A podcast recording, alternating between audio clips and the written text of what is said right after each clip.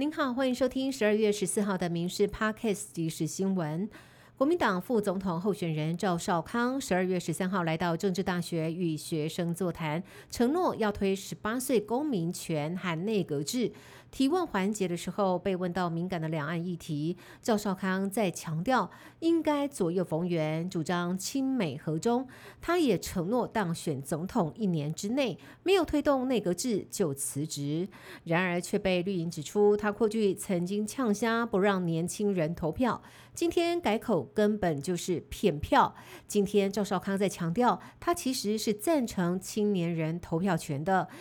另外谈到侯友谊今年购屋低利贷一千五百万免付头期款，但是后续得月还六万。他表示不见得要买双北。对此，民进党批评丢证件却要大家不要用，根本是废话。民进党副总统候选人吴欣盈昨天返台，晚上就到庙口开讲，用国语、台语、英文夹杂发表政见。但是今天到立院，面对好感度垫底争议，快闪没回应，倒是自家党主席柯文哲护航，说别因为出身贴标签。不过接下来的蓝绿白副手辩论，外界讨论是否会用英文进行。赵少康却说是要选美国总统、副总统，还是中华民国的总统、副总统呢？无党籍苗栗立委参选人曾文学前日踢爆国民党对手邱正军拥有的房舍被查获超过三十件毒品交易案，还曾发生窃盗、抢夺等案。邱正军随后对曾文学提告，意图使人不当选。但是曾文学今天强调，这些都是公开资料，还点出了新的关键字 ID Four。要求邱正军说清楚，绿营也将炮口对准了侯友谊，痛批他嘴巴反黑金，却牵起邱正军的手，根本就是双标。资深女歌手周思杰，二零二零年发行专辑《傻傻的花》，如今却控诉知名音乐人本名陈焕昌的小虫。花了他上千万制作费，至今却未交出专辑的音乐分轨档，使他不断的延宕出片日期，连歌曲都上不了 KTV，损失惨重。今天早上，他到台北地方法院提告，并且求偿一千万违约金。记者会上，周思杰数度哽咽，表示揭开真相对他是非常难的决定。坦言这三年不断的忍耐，甚至因此生病，必须连续打十天的抗生素。周思杰表示，小虫与前经纪人不断的引导、鼓励他发专辑，没有想到最后收了钱却回到中国，且避不见面。希望对方能够真诚的出面解决争端。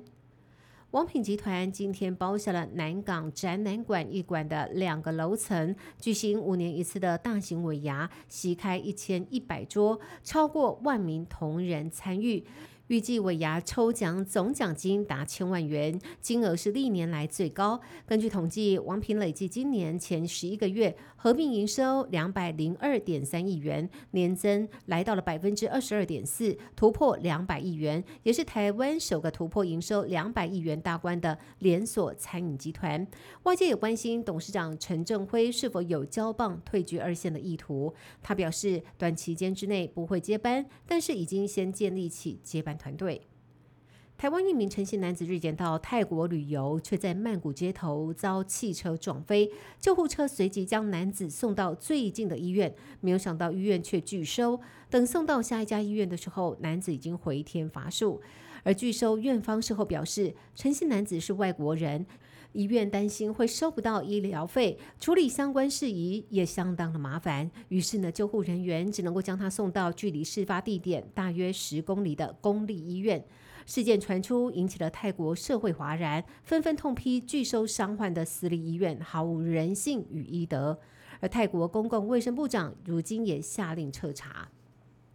道奇队用天价两百二十亿签下了大谷翔平，还没有比赛就已经开始回收，因为大谷在道奇的十七号球衣已经开放预购，四十八小时内销售数据正式超越梅西和 C 罗，创下了史上第一。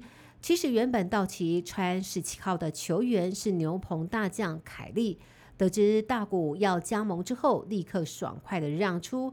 他说：“让大谷穿到其十七号，会是自己的号码最接近名人堂的时刻。”以上新闻由民事新闻部制作，感谢您的收听。更多新闻内容也请上民事新闻官网搜寻。